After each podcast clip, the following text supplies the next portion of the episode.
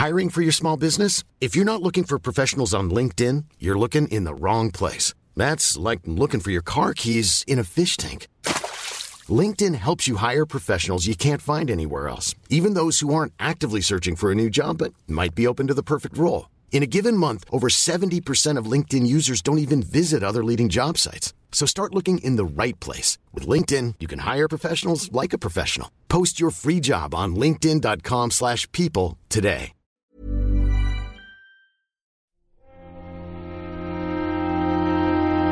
Muy buenas a todos, soy Alejandro Pascual y bienvenidos al Nexo, un espacio donde se reúnen pequeñas reflexiones sobre la actualidad del videojuego. En el capítulo de hoy toca crítica de Anthem, algunas de las causas y también consecuencias del nuevo producto de BioWare.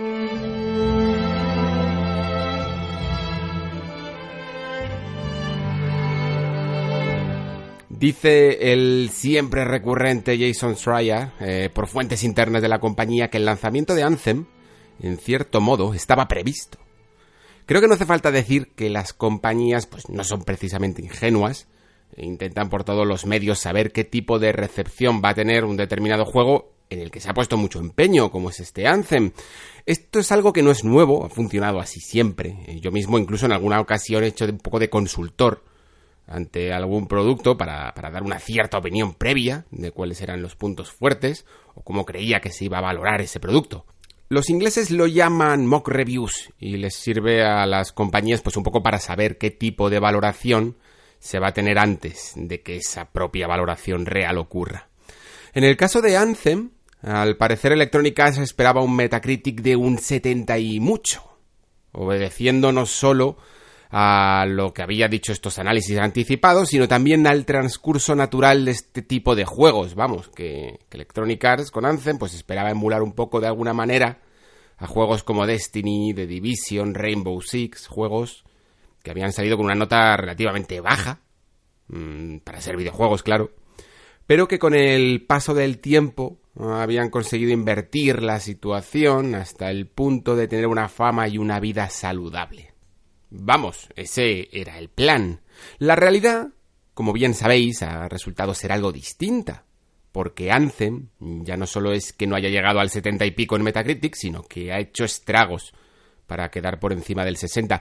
La idea de BioWare ha resultado ser demasiado ambiciosa y cuanto menos tortuosa en el camino, en un género que además pues no termina de ser tan seguro como puede parecernos, ¿no? Pensamos del shooter looter, que es así como se le llama, que debe dar dinero a expuertas, pues vive de mantener enganchado siempre al jugador, tiene estas mecánicas, ¿no? Pero es que el jugador, a base quizá de pasar un vía crucis peculiar con este tipo de mecánicas que intentan atrapar su atención de forma algo artificial, pues no responde igual de bien que antaño.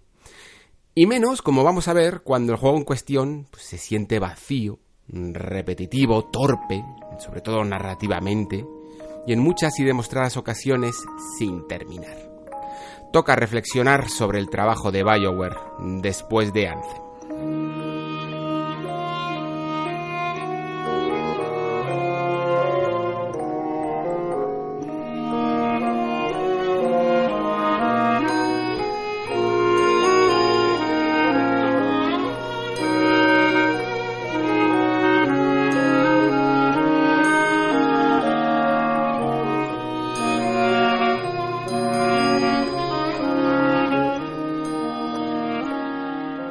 Todo esto la verdad es que cuando inicias el juego pues no lo parece en absoluto. Juegas a la primera misión de hecho de Anthem y todo parece ir como la seda.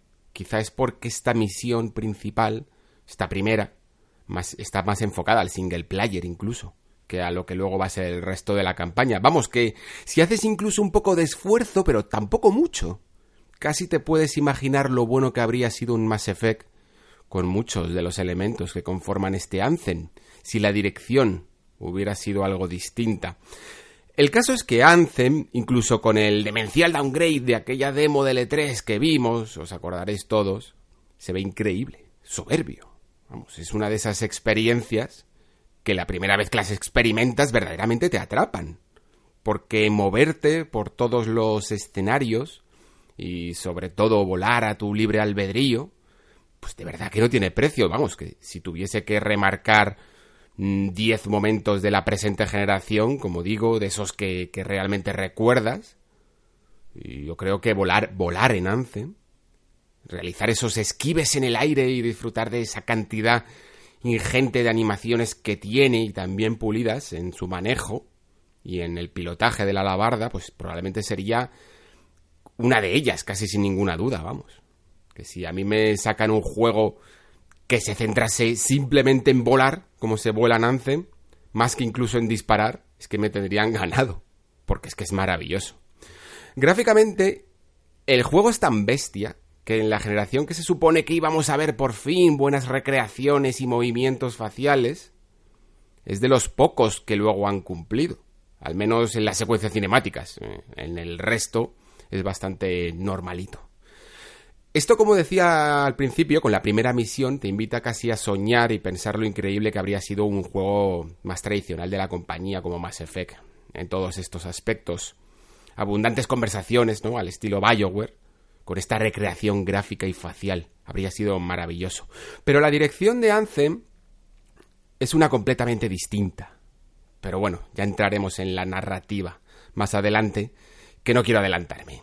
Todavía a día de hoy con el juego terminado, es que me cuesta entender realmente por qué Anthem no funciona.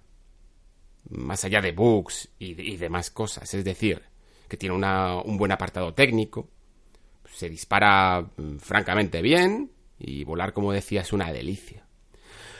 Pero en el momento en que sales al mundo exterior, es que todo es un desastre.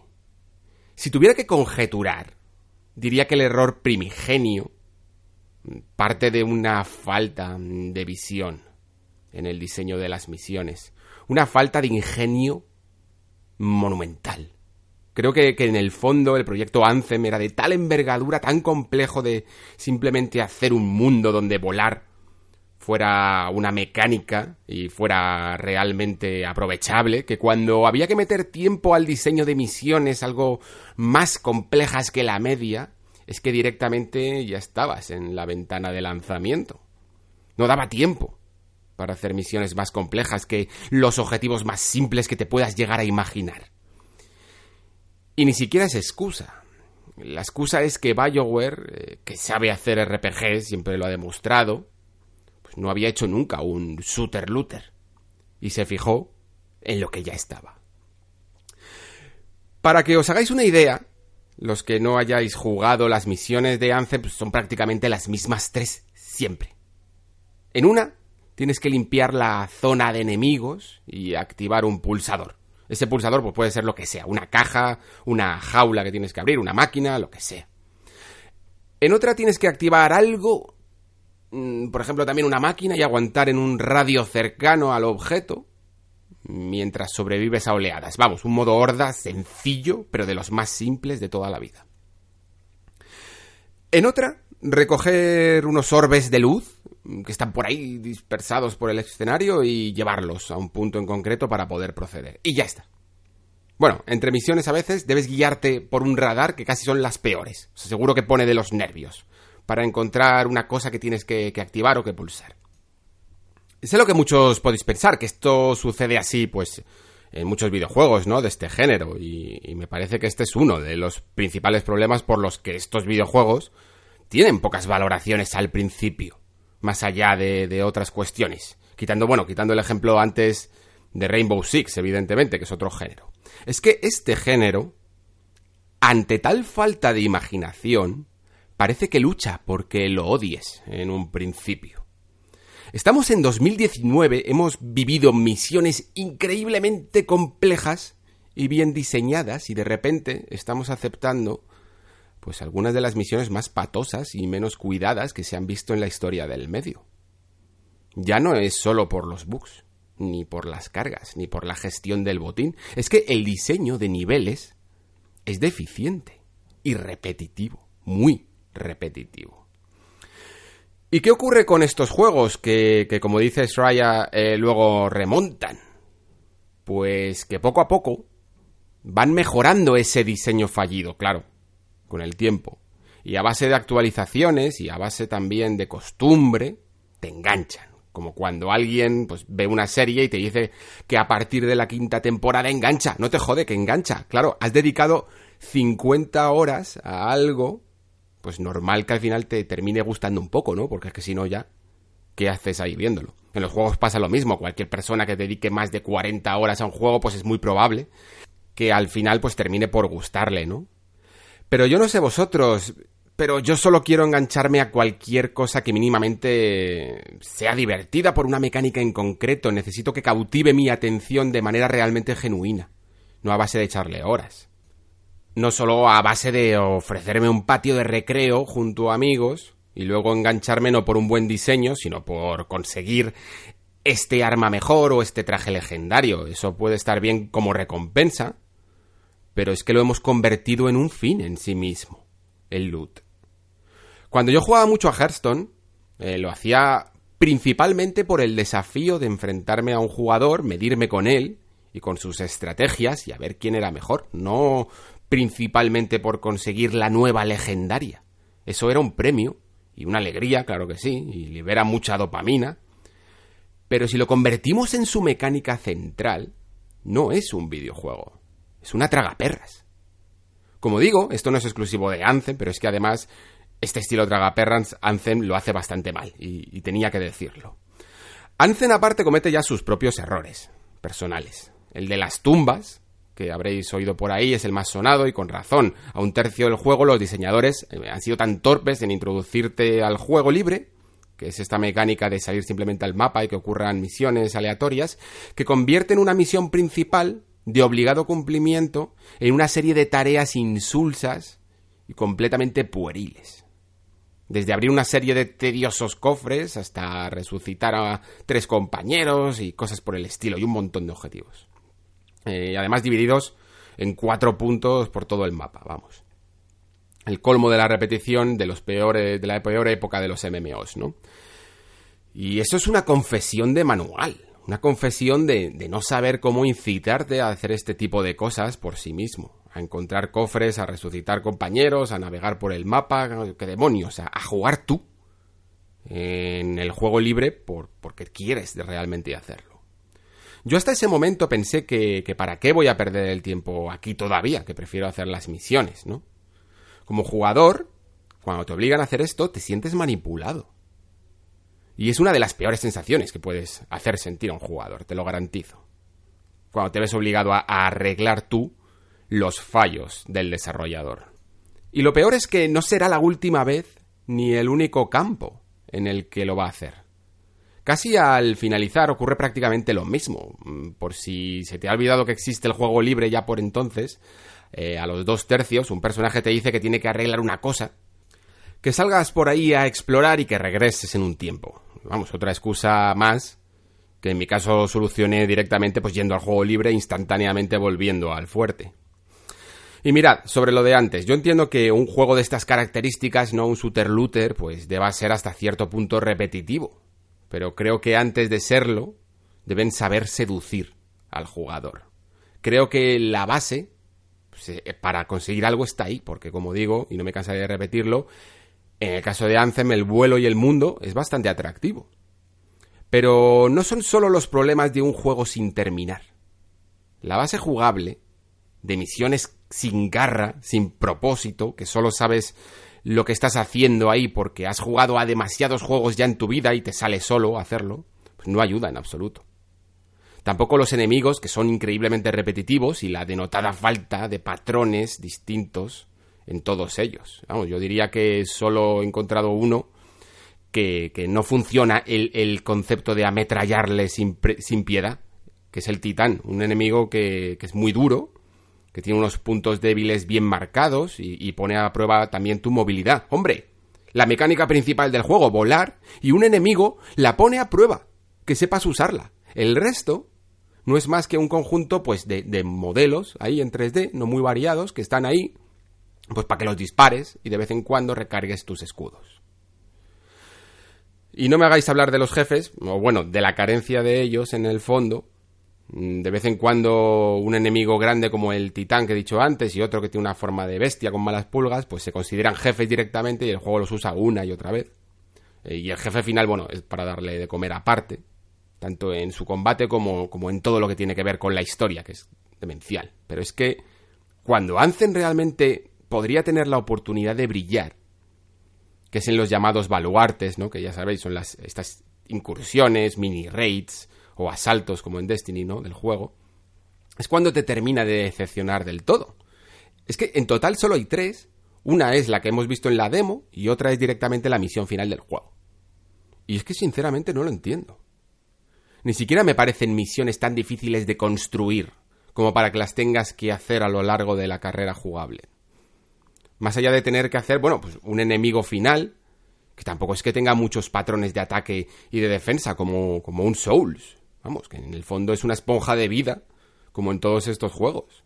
Es que tiene un poco más de presencia, como para no poder hacer muchos jefes, ¿no? Sobre todo, si sabes que, que, además es que son las mejores misiones. Pero es que Anzen, como, como en todo lo que tiene que ver con el diseño de niveles y de misiones, pues parece ir en contra de lo natural va dando palos de ciego, mm, programando un poco de oídas de lo que hacen otros juegos, quiero decir, en vez de tener una filosofía clara, que es de hecho lo que siempre eh, ha caracterizado a la compañía. No, mira, es que yo hago los RPG así. Este es el estilo Bioware. Lo que deberíamos de esperar de Bioware, sea un RPG o un shooter looter, es una visión clara, que lo diferenciase del resto. Y de nuevo, Entiendo y comparto que volar es un factor muy diferenciador y lo valoro. Pero si todo ese factor no lo pones en constante prueba, ni lo explotas, ni lo llevas al límite, pues entonces eres un juego bonito en el que sí, volar mola, pero no apetece ir a ningún sitio en concreto.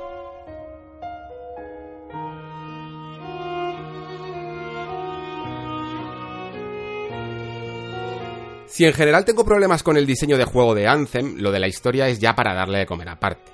Como decía antes, ahora vamos con esto. Es fácil pensar que una historia mm, en un juego de este tipo es algo opcional, ¿no? Que, que si no interesa, pues la omites y no molesta. Pero es que sí molesta. Por varias razones, además. La primera porque tiene una particular forma de ser insistente en que la escuches. Cuando estás en el fuerte, alejado de las misiones, la cantidad de conversaciones que se desbloquean es increíblemente numerosa y, te señalan todas con un color y, un icono y una insistencia, como si tuvieras que escucharlas porque son vitales. Eh, aparecen siempre destacadas en el mapa y en la brújula. Recuerdo mientras estaba jugando que siempre que volvía a la Normandía en Mass Effect, eh, no hacía falta que ningún indicador me dijese si un personaje tenía algo nuevo que decirme. Es que ya me preocupaba yo de hacer un completo chequeo por toda la nave y por todos sus tripulantes, porque me sentía genuinamente interesado en todo lo que me contaban y no quería perderme ninguna conversación.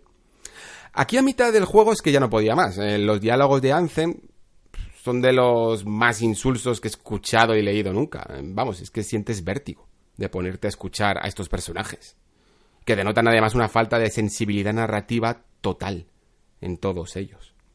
Además, siguiendo la moda esta, que parece imperar últimamente, todos ellos son personajes muy blancos, que apenas tienen aristas, ni conflictos, ni connotaciones excesivamente negativas. Una de las cosas que más caracterizaron siempre a Bioware es que era una compañía que no tenía escrúpulos a la hora de crear personajes que podían ser tal y como su pasado les había marcado ser. Los había heroicos, los había confusos, los había cobardes, racistas, malvados y muchos de ellos formaban incluso parte de tu tripulación. Aquí no ocurre eso, y por ello no parecen personajes reales, sino marionetas. Mirad, una de las razones por las que R.R. Martin está tan bien considerado como escritor mm, en la literatura fantástica de personajes, escritor de personajes, es porque los perfila muy bien desde su nacimiento y es casi capaz de imaginarse todos los conflictos y problemas que han pasado, que ha pasado este personaje en cuestión desde su concepción. Y luego además le imprime un carácter pues que pocos escritores y sobre todo en la fantasía habían experimentado todavía ya por mediados de los 90 que salió la primera novela. Por eso crea, por ejemplo, eh, a un Jaime Lannister empujando a un niño por una torre, buscando un acto cruel, y cuando tiene sentenciado al personaje, busca redimirlo a toda costa, para que entendamos ese cariz que existe en todo ser humano, ¿no? Ese equilibrio en el que todos nos movemos, que se aleja de blancos y negros, vamos, Es que me parece absurdo que esté hablando de esto en 2019, si en videojuegos mismo ya hablábamos de estos grises cuando empezamos a abandonar, si os acordáis, a, a mitad de la pasada generación, estos sistemas kármicos. Y hablábamos ya de historias maduras, y BioWare de hecho participó en cierto sentido en ello, incluso utilizando de vez en cuando algún sistema kármico, pero avanzaba. La madurez narrativa del medio. Los personajes de Anthem es que no son ni buenos, ni malos, ni heroicos, ni, ni cobardes. Son blanditos, blanditos. Muñecos, de verdad. No sé quién ha escrito esto, pero claramente ninguna persona del anterior BioWare. Eso es lo único que sé. De la que recordamos es que no queda mucha gente. Que yo entiendo que una empresa pues son 100 personas por ejemplo, y por mucho que se vayan cuatro o cinco, pues parece que no cambian las cosas, ¿no? Pero lo siento mucho, las personas clave de una empresa lo son por algo. Esto que se dice de que detrás de Kojima hay mucha gente, detrás de Miyazaki hay mucha gente, sí, es verdad, pero hasta cierto punto. Son los individuos los que imprimen personalidad en una obra. Y esto va a ser así siempre. Una película de Tarantino es así porque está Tarantino, aunque participen 600 personas detrás. Así que sí, los gurús, nos gusten más o menos, importan. Y en BioWare había muchos. Más allá de sus cofundadores, Greg y, Ray Muzica, que de hecho en su buena etapa con Mass Effect y Dragon Age en el fondo no hacían nada realmente creativo, lo que hacían sobre todo es poner sentido común en la empresa, más que su propia creatividad. Pero habían también gente como Mike Laidlow, que ha abandonado la empresa, o Drucker Fishing, que se, que se fue también el año pasado a una compañía creada por Dean Erickson, otro escritor de BioWare que también se había ido, Marta Ra, productor de la desarrolladora, no quería ni que le relacionaran con Anthem. Cuando le hablaban del juego decía que él estaba con Dragon Age 4, para más adelante tener que admitir que sí, que estaba con Anthem y con Dragon Age. Y ciertamente pues me cuesta encontrar el espíritu BioWare en esta obra. En una reciente entrevista, de hecho, en el español con BioWare, el productor del juego, Sila Costa, respondía lo siguiente. Pensamos que la narrativa en juegos online no es solo tú frente a un personaje que te cuente su trasfondo. La narrativa está en todo lo que hacemos, está en el ambiente, en el modo que el juego es dinámico y todo va cambiando. Ves tormentas llegar más frecuentemente y puede implicar que un titán aparezca más a menudo, y eso te hace preguntarte, ¿están relacionados? ¿Por qué son más poderosos? ¿Qué está pasando? Todo eso es narrativa. No necesitas a alguien sentado enfrente de ti contándote una historia. Bueno, chicos, os puedo asegurar que el 90% de la historia de Anthem es precisamente alguien sentado enfrente de ti contándote una historia. Y bastante regular, de hecho. De hecho, todo lo que comenta de la tormenta y tal está bastante cogido por pinzas, porque es que si no lo sabes explicar, el jugador no lo puede relacionar. Porque si quieres saber mínimamente qué es Anthem, por ejemplo, es decir, el himno de la creación, el cenotafio, el corazón de la furia y todos estos supernombres rimbombantes, tienes que ir directamente al Cortex, que es el códice del juego, a que te lo cuenten.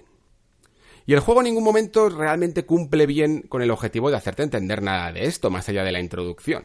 En Mass Effect o Dragon Age, yo sabía perfectamente cómo funcionaba el viaje por el espacio, cómo había llegado la humanidad a estos viajes y a relacionarse con las razas, qué problema había entre las especies, la amenaza de los segadores, o en, Dragon Age que eran los engendros tenebrosos y los problemas que había con los magos en este mundo, con la magia de sangre, y luego ya si quería profundizar en estos temas me iba al códice.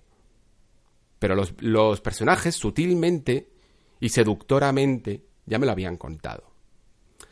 No sé si recordáis que en el nexo que hice, que se llamaba antes de Anthem, me preguntaba cómo se iba a desarrollar toda esta historia, teniendo en cuenta el concepto del multijugador, y la verdad es que las palabras de Costa pues me parecen un poco fáciles. Lo cierto es que no hay ningún tipo de simbiosis entre el carácter online del juego y la historia. De hecho, si juegas al juego en privado, tú solo, la historia hasta tiene más sentido porque en ocasiones el juego da por hecho que a una misión vas tú solo y no con un grupo de libranceros. En un par de ocasiones, si no recuerdo mal, de hecho se avanza la historia con una cinemática entre misión, pero como anticipaba, pues toda la historia se cuenta en el fuerte Tarsis y, queda muy desvinculada del resto de la obra. Hay abundantes conversaciones por radio durante las misiones, sí, pero es que hasta esto hay problemas, porque muchos jugadores pues han visto transportados tarde a una misión con los diálogos ya empezados, lo cual nos lleva al siguiente punto en la lista, el estado en el que ha salido el videojuego.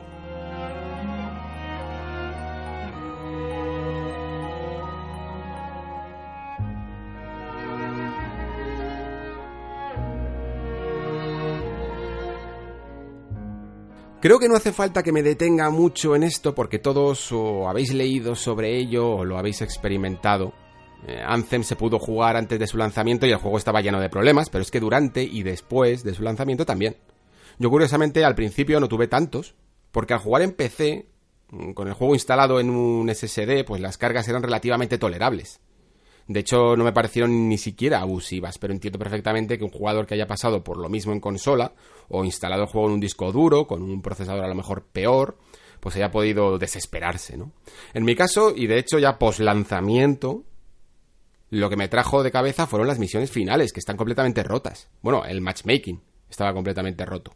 Así me encontré con una misión en la que caí en un bucle interminable en el que no paraba de aparecer enemigos una y otra vez. Hasta que el colega en Roque pues me dijo que había pasado por lo mismo y me dijo que se solucionaba entrando en privado.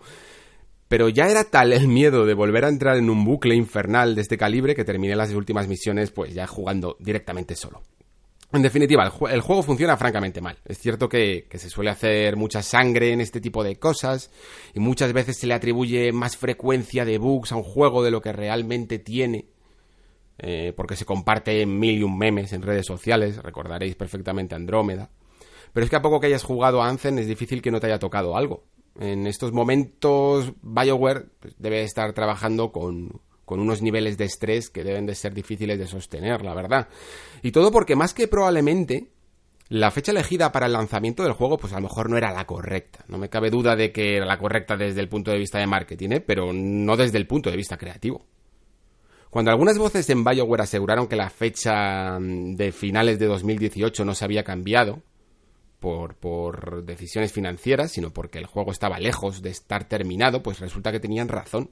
A principios de 2019 el juego sí, es jugable de principio a fin. Seguro que alguna vez habéis leído esa noticia de este juego ya es jugable. Pero eso no significa que esté terminado.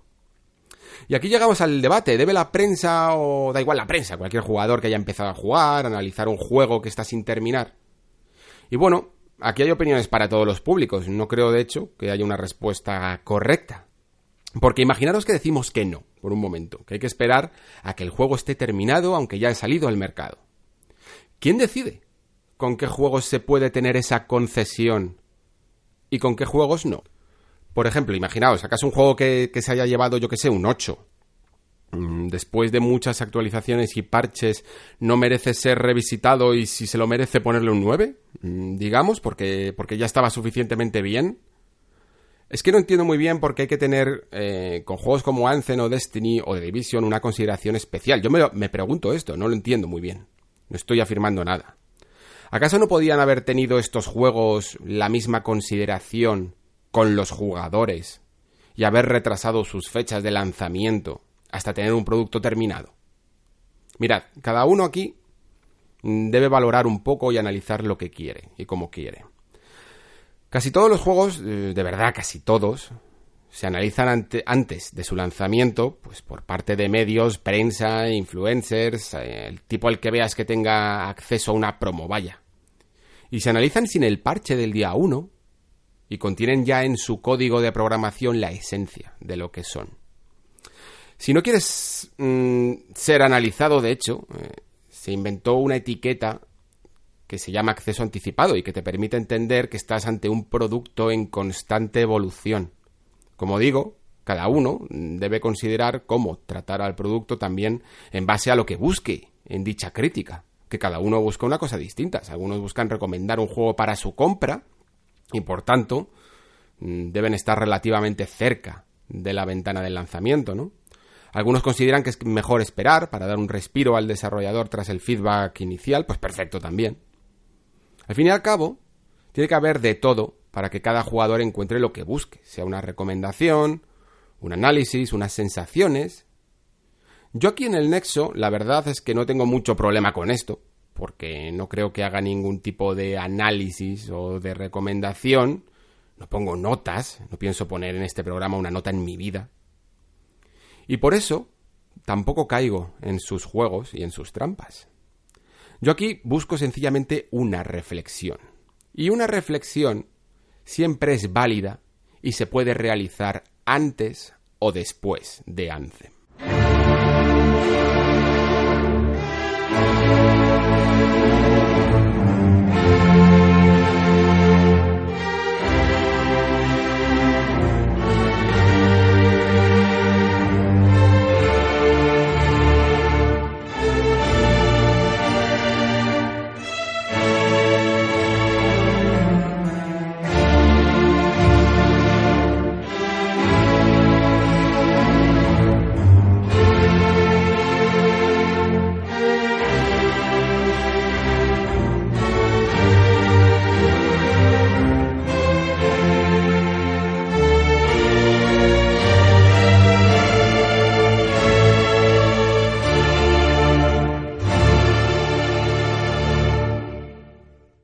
Decía el amigo Schreier lo siguiente.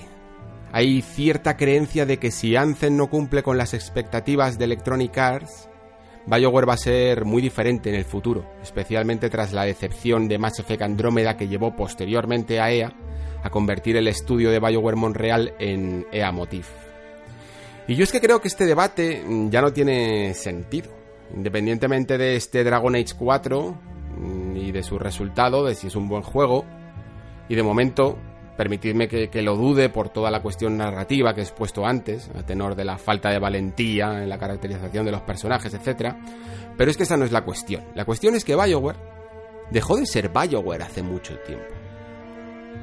Como me planteaba en un nexo pasado, si Anthem no funciona podría herir profundamente a BioWare, pero si funciona, quizá también, porque la podía transformar en otra cosa. Y aún así, la fuga de talentos que ha ido drenando la verdadera sangre de este estudio ya ha hecho estragos. Ya ha convertido a BioWare, sobreviva o no, en otra cosa. Decía Amy Henning que se la nota bastante herida también estos últimos años, y con razón, que ve peligro en los single player ante esta necesidad de crear juegos tan largos. Y no puedo estar más en desacuerdo con esta afirmación.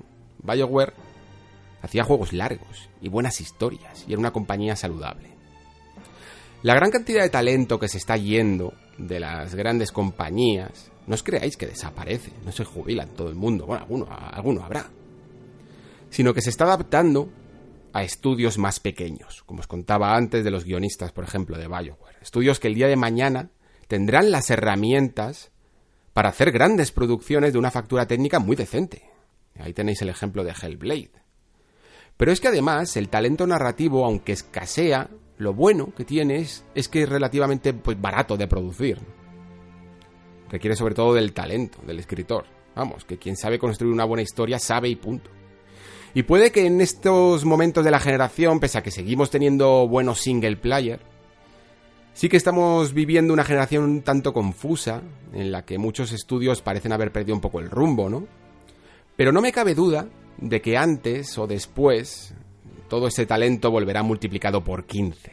Las buenas historias, los buenos juegos para un jugador no han muerto. Es solo que las grandes compañías ya no tienen el monopolio de él. De hecho es que ni lo quieren ni, ni el jugador lo espera ya casi de ellas. Todo en los videojuegos, aunque no nos demos cuenta, cambia y se transforma.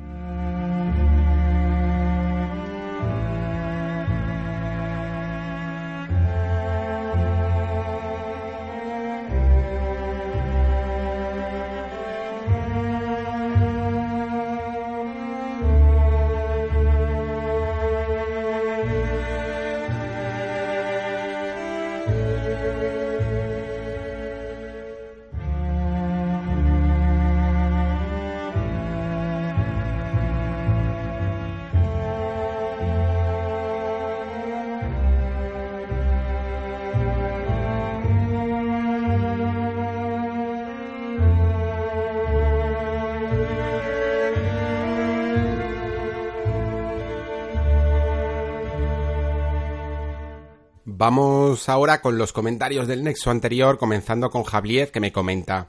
Buenas, Alex, ¿qué tal? La verdad es que tu podcast me encanta y en tema de sonido siempre me ha parecido que está bien. Te quería preguntar varias cosas, aunque puede que me esté adelantando la charla del 1. Las preguntas son, ¿cuáles son tus bandas sonoras favoritas? Eh, ¿Qué juegos recomiendas como necesarios de jugar sí o sí para alguien que esté haciendo diseño de videojuegos?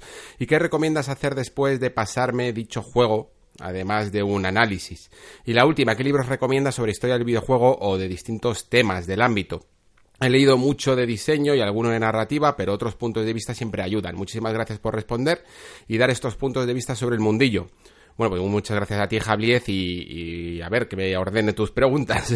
La, de bandas sonoras, la verdad es que no suelo, mm, no es un género que suela ordenar por favoritas. Eh, simplemente suelo escuchar la última de algún juego que he jugado en este momento por ejemplo, yo creo que de las últimas que he escuchado eh, es la de Red Dead Redemption 2. Así, eh, eh, bastante, la verdad la que la he escuchado. y luego algunas canciones propias, porque a lo mejor hay algunas que sí que me gustan y otras que no. Y la verdad es que, de hecho, en el Nexo, lo que quería hacer, o uno de los planes que tenía y que me parece que se va a ver frustrado, es el de ir poniendo de vez en cuando pues pequeños cortes de bandas sonoras que iba escuchando o que me gustaban de algunos juegos eh, para que las fuerais también disfrutando mientras que elaboraba siguientes nexos. Pero es que con todo esto que está ocurriendo de Evox y de las GAE, pues espérate que no vaya a tener que quitar las que ya tengo. De momento, mm, vamos a tener de hecho que pasar en el nexo por un perfil bajo en esto de la música hasta que hasta que nos enteremos un poco de qué va a ocurrir con esto de Evox y las GAE. Yo de hecho me he adelantado pues un día para, para salir el, último día del mes y antes del acuerdo del día 1 y bueno pues ir mirando un poco qué hacen los compañeros eh, para saber qué ocurre con este tema de la música. Y no sé, lo iremos comentando a lo largo de los siguientes programas porque la verdad es que aunque tengo recursos para, para mantener algunos de los temas que, que hay por aquí pues otros me dolería perderlos la verdad. Eh, sobre me preguntabas también qué, qué hay que hacer aparte de, cuando te pases un juego a hacer el análisis. Bueno, yo es que un análisis, lo que es en análisis en texto, no diría que haga ni falta, mientras que hagas esa, esa analítica en tu cabeza. Y sobre todo, más que incluso cuando te lo pases, mientras que vayas jugando con ojo clínico siempre, e incluso probando cosas que no estarías acostumbrados a ver, depende de qué tipo de, de desarrollador de videojuegos quieras ser, pues yo creo que eso es, es ya suficientemente importante, evidentemente. Y luego muchas veces incluso pues buscar segundas opiniones porque, porque sobre todo eso ayuda muchísimo para contrastar las tuyas, ¿no? Eh, sobre los libros que recomiendo, pues mira, te voy a ser un poco más original porque yo peculiarmente eh, tengo algunos libros de videojuegos favoritos, pero tampoco te creas que busco mucho sobre diseño en los libros. Eh, de hecho, mis libros favoritos suelen ser o de un juego en concreto o de una historia que me parezca fascinante, por ejemplo Masters of Doom me parece una historia fascinante, pero realmente no vas a aprender de desarrollo de juegos con él. Lo que donde sí que vas a aprender, pues es cuando, por ejemplo, he querido hacer algunos pinitos con Unity o cosas así, lo que hago es que me compro el típico manual tocho de ejercicios y ahí sí se aprende un montón. Vamos, he aprendido más en ese manual de Unity que en, que en tres o cuatro libros de diseño de videojuegos.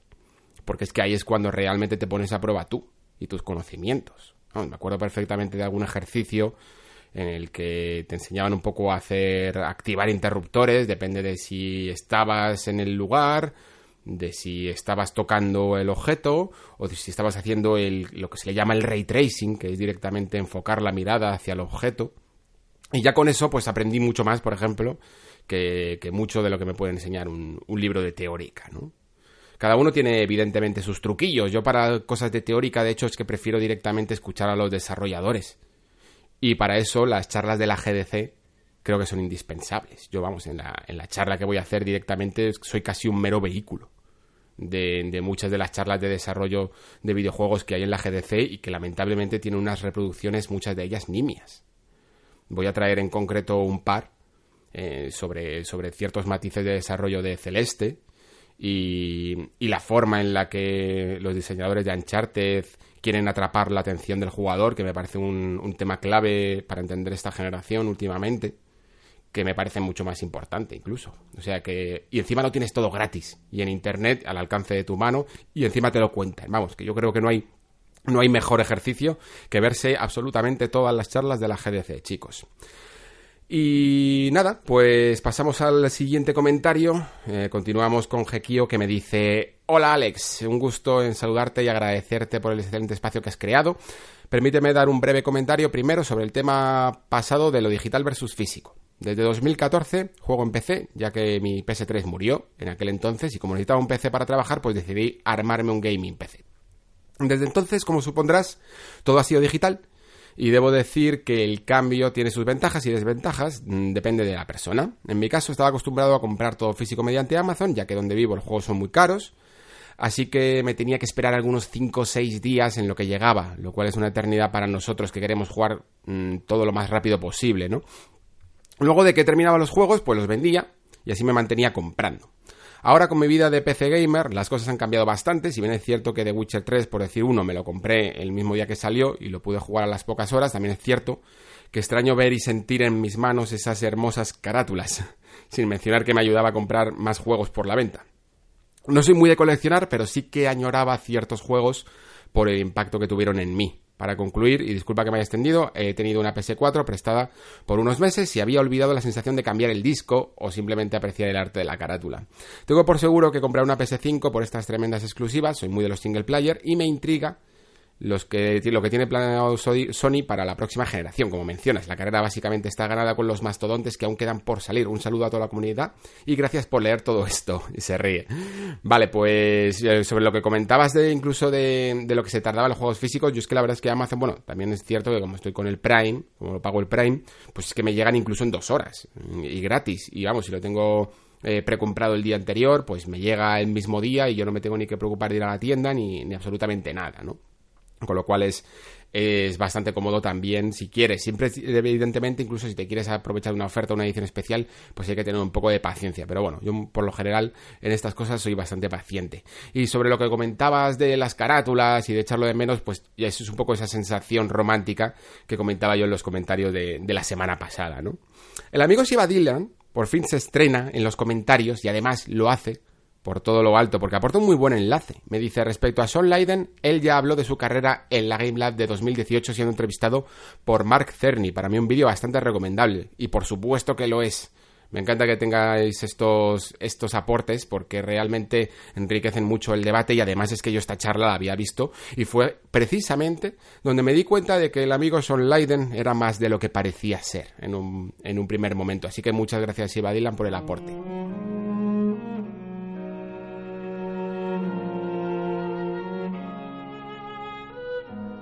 Tenemos un anónimo también que me dice, me ha encantado el programa, gracias.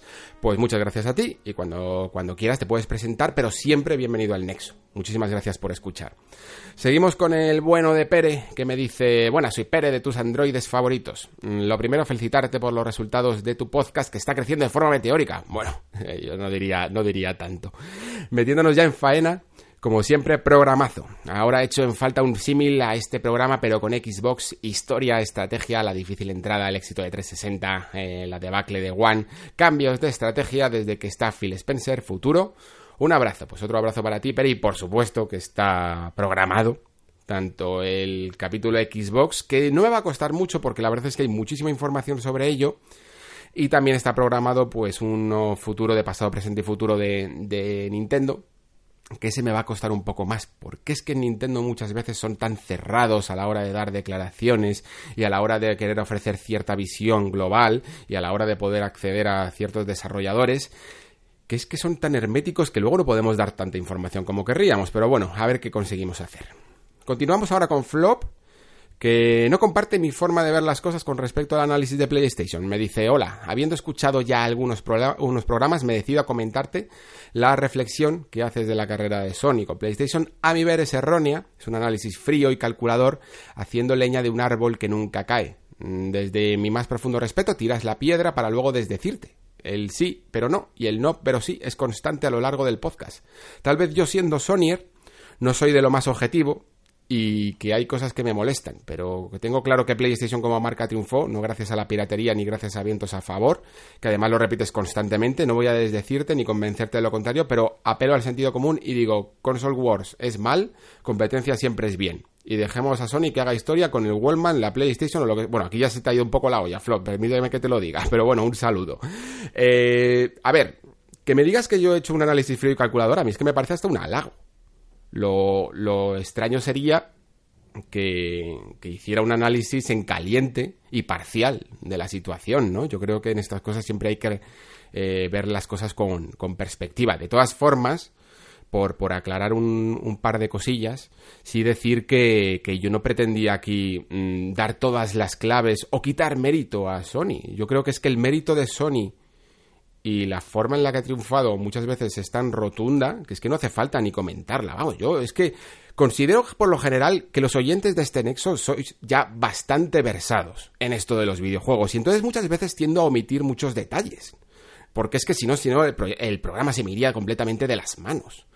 Sin embargo, aunque no hablo en ningún momento de piratería, como dices, que dices que lo repito constantemente, no hablo de piratería en ningún momento sí que hablo de los vientos a favor porque es que es un dato relativamente incuestionable.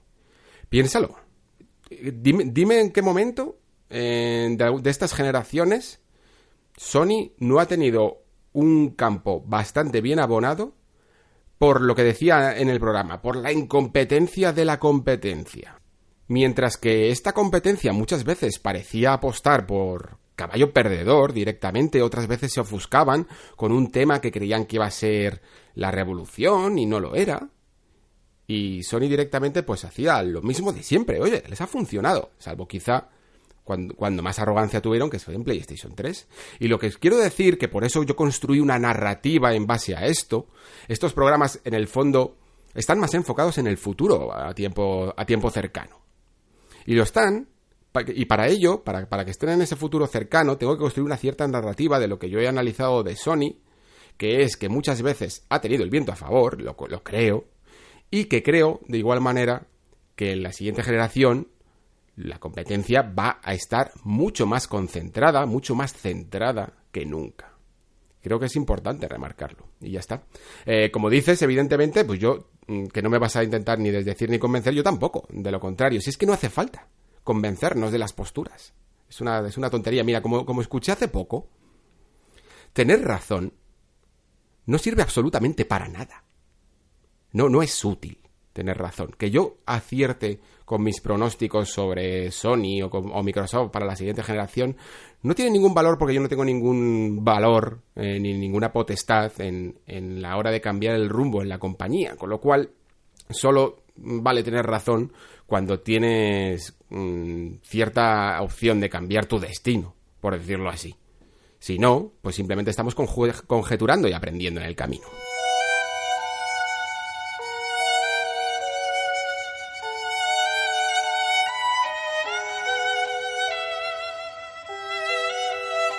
Muy bien, pasamos ahora con Karim, que me dice, hola Alex, interesante programa como siempre, el sonido está bien y yo lo escucho en el móvil con cascos normalitos y sin problema. Genial. Hablando de la famosa guerra de consolas, que a mí más bien me parece pura competencia empresarial, creo que los puntos importantes para la siguiente generación van a ser 4K 60 frames, retrocompatibilidad, pero sobre todo el, tipo, el servicio tipo Game Pass Streaming. Esto último creo que va a decidir la balanza. Saludos y sigue así. Pues Karim, me parece un análisis muy, muy acertado. En cuanto al 4K 60, más que nada porque es lo que queremos, pero, pero pocos juegos creo que lo van a tener al final. Piensa que mientras que haya espacio para poder tirar de gráficos, muchos desarrolladores que quieren impactarte más al ojo eh, con, los gráficos que al mando, eh, van a apostar siempre por un 4K 30 y poder, y poder tirar eh, con, con, mayor potencia gráfica que por tener una experiencia fluida. Pero aún así va a ser un debate. Eso evidentemente la retrocompatibilidad también va a ser. Y como dices, también estoy de acuerdo de que estos servicios de Game Pass y de streaming van a ser realmente un factor muy diferenciador. Y si te has preparado para ello, eh, has abonado el campo, como, como decía antes, eh, probablemente tengas una cierta ventaja sobre tus rivales. Vamos ahora con Manuel Magán Corral, que me dice interesantísimo el programa. Alex, sé que no es fácil, pero me encanta cuando tocas temas más intrínsecos de la industria o entrevistas a personalidades del medio. Pues muchas gracias, Manuel. Eh, la verdad es que a mí también me gusta hacer estos programas, pero ya sabes cómo va la actualidad. Algunas veces te los puedes preparar más, otras veces tienes que meter tiempo para juegos también, porque en el fondo estos son videojuegos y como, como por ejemplo el de Anthem o el de Me Cree que van a venir, pero por supuesto que me encanta hablar de la industria, siempre me ha gustado analizar un poco la, actualidad y lo seguiré haciendo y espero que también disfrutes de algunos de los programas de diseño que voy a ir preparando para los siguientes meses.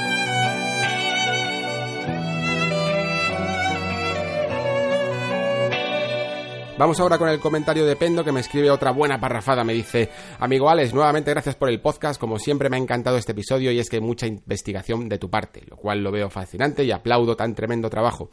Quiero compartir que desde hace algunos episodios he venido sintiendo que el Nexo comparte similares reflexiones en varios temas que también se han tocado en los últimos episodios del MG Podcast. Lo más interesante es que estos temas no son tan de actualidad, eh, sino que tienen que ver más con el perfil del jugador y lo que el videojuego genera en cada persona que se adentra en ellos. Cuando hago mención a esos temas comunes en ambos programas, destacado sobre todo las impresiones hacia temas como el jugar tranquilo, relajado y disfrutar de videojuegos sin las presiones de tener que jugarlo todo y estar siempre con la última novedad descargada en la consola, como la duración casi infinita de algunos juegos, con el tema de la conversación, de la conservación del videojuego y con muchos más que cuando los voy escuchando me imagino siempre un crossover entre Alex pareja, Adrián, Rafa y Julián y tú. Me gusta pensar en estas cosas, hasta incluso ir más allá y soñar un poco en un episodio definitivo de viejos miembros de Mundo Gamers, como el de Tony y Junquera. El podcast definitivo, ¿no sería bonito? Hablando de sueños, pero ya para ir metiéndonos en la realidad, te cuento que desde que Sega ha sacado juegos en la consola de Nintendo me he imaginado el crossover perfecto entre plataformas de Sonic y Super Mario un juego en 2D con mundos inimaginables llenos de retos y personajes de cada franquicia. Siempre pienso que con la tecnología que tenemos hoy día se podría lograr sin mayores problemas. Y aquí mi pregunta, ¿qué opinas de esta casi segura alianza entre Nintendo y Microsoft? ¿Y cómo ves posibles nuevas IPs? Eh, como podría ser un, como podría ser por ejemplo un juego de Mario y Luigi en compañía de Banjo y Kazooie y luego también saber si crees que los usuarios de Microsoft puedan llegar a jugar algún juego del fontanero en la One X o en la futura Scarlett. Son sueños, lo sé, pero me gusta pensar en un futuro lleno de este tipo de buenas jugadas que al fin y al cabo haría muy bien a los usuarios, comunidades y cada una de estas compañías. Un gran abrazo. Bueno, pues a ver, que me metes aquí en un montón de berenjenales. a ver, em, principalmente por lo de la parte del podcast, la verdad es que, bueno, es curioso que, digas que se parecen ciertas reflexiones porque, bueno, yo supongo que lo das por hecho, pero el MG Podcast surgió cuando yo estaba a cargo de, Mundo Gamers en su momento y, muchos de los amigos que hay, que han estado, como por ejemplo Adrián, Tony, Víctor, eh, pues me, acompañaron en ese camino en su momento y de hecho ya hemos hecho algún crossover eh, en alguna ocasión, hace muchos años la verdad de ello, pero siempre estaría bien eh, repetirlo, por supuesto, claro que sí. luego sobre la alianza que me comentabas de Nintendo y Microsoft, eh, yo creo que sí que se puede dar, la verdad es que creo que puede llegar a ser factible, principalmente porque creo que una de las filosofías que está teniendo Microsoft es la de ganarse esa identidad que parecía no tener, ¿no? O sea, no sabíamos exactamente, aparte de sus ciertos exclusivos, que, cuál era el, el, sello de identidad. Y creo que lo han encontrado en esta forma de conectar, de trascender a ser simplemente una consola. Y creo que les puede ir muy bien por ese, por ese camino, pero bueno, lo descubriremos la siguiente generación. Tanto como dices de llegar a ver em, ciertos juegos de una compañía en juegos de otra, pues me parece ya complicado. Eh, la verdad, sí que creo que, por ejemplo, Microsoft tendría más ganas de ofrecer ciertos productos, porque ya lo ha hecho con su marca de Minecraft, y se rumorea que, por ejemplo, ese Cuphead y ese Ori the Blind Forest podrían terminar en juegos de Nintendo, que yo casi a modo futbolístico casi me parece como una especie de transferencia de fichajes para que le dejaran tener eh, su Xbox Game Pass en, Nintendo Switch, ¿no? Y que, Nintendo de alguna manera pudiera tener también un cierto valor, ¿no? Para, equiparar esa, esa manera de integrarse dentro del ecosistema de Nintendo.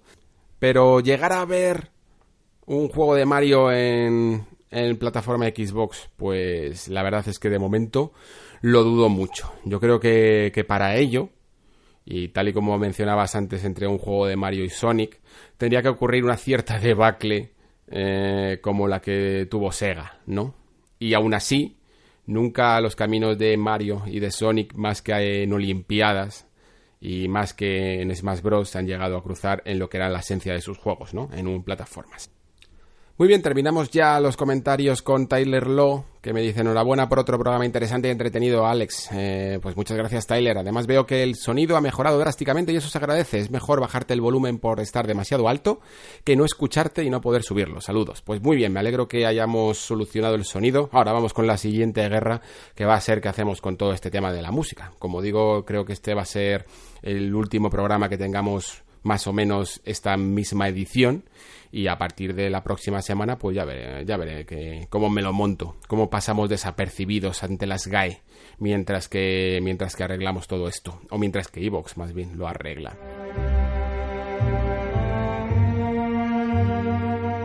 Y hasta aquí el nexo de hoy, terminamos este febrero, que para muchos ha sido casi maldito, y vamos a aguas más calmadas o por lo menos seguras. Mis planes por el momento pasan por un repaso a Xbox, como he comentado antes, que han surgido bastantes hilos de información este año. Y podréis esperar también un programa parecido al de PlayStation eh, y también de Nintendo, que creo que caerá también. Y en cuanto a juegos, pues tenemos ese Devil May Cry 5, que yo diría que en dos programillas, con suerte, lo tendremos por aquí. Y por supuesto, ese Sekiro Shadows Die Twice, que va a ser un buen colofón final de mes. Gracias como siempre por dejar vuestra señal de que estáis ahí, al otro lado del hilo que nos conecta en este nexo. Es hora de que sigáis con vuestras aventuras, no os preocupéis que yo ya me quedo aquí guardando este sitio que nos une. Se despide Alejandro Pascual, hasta el próximo nexo.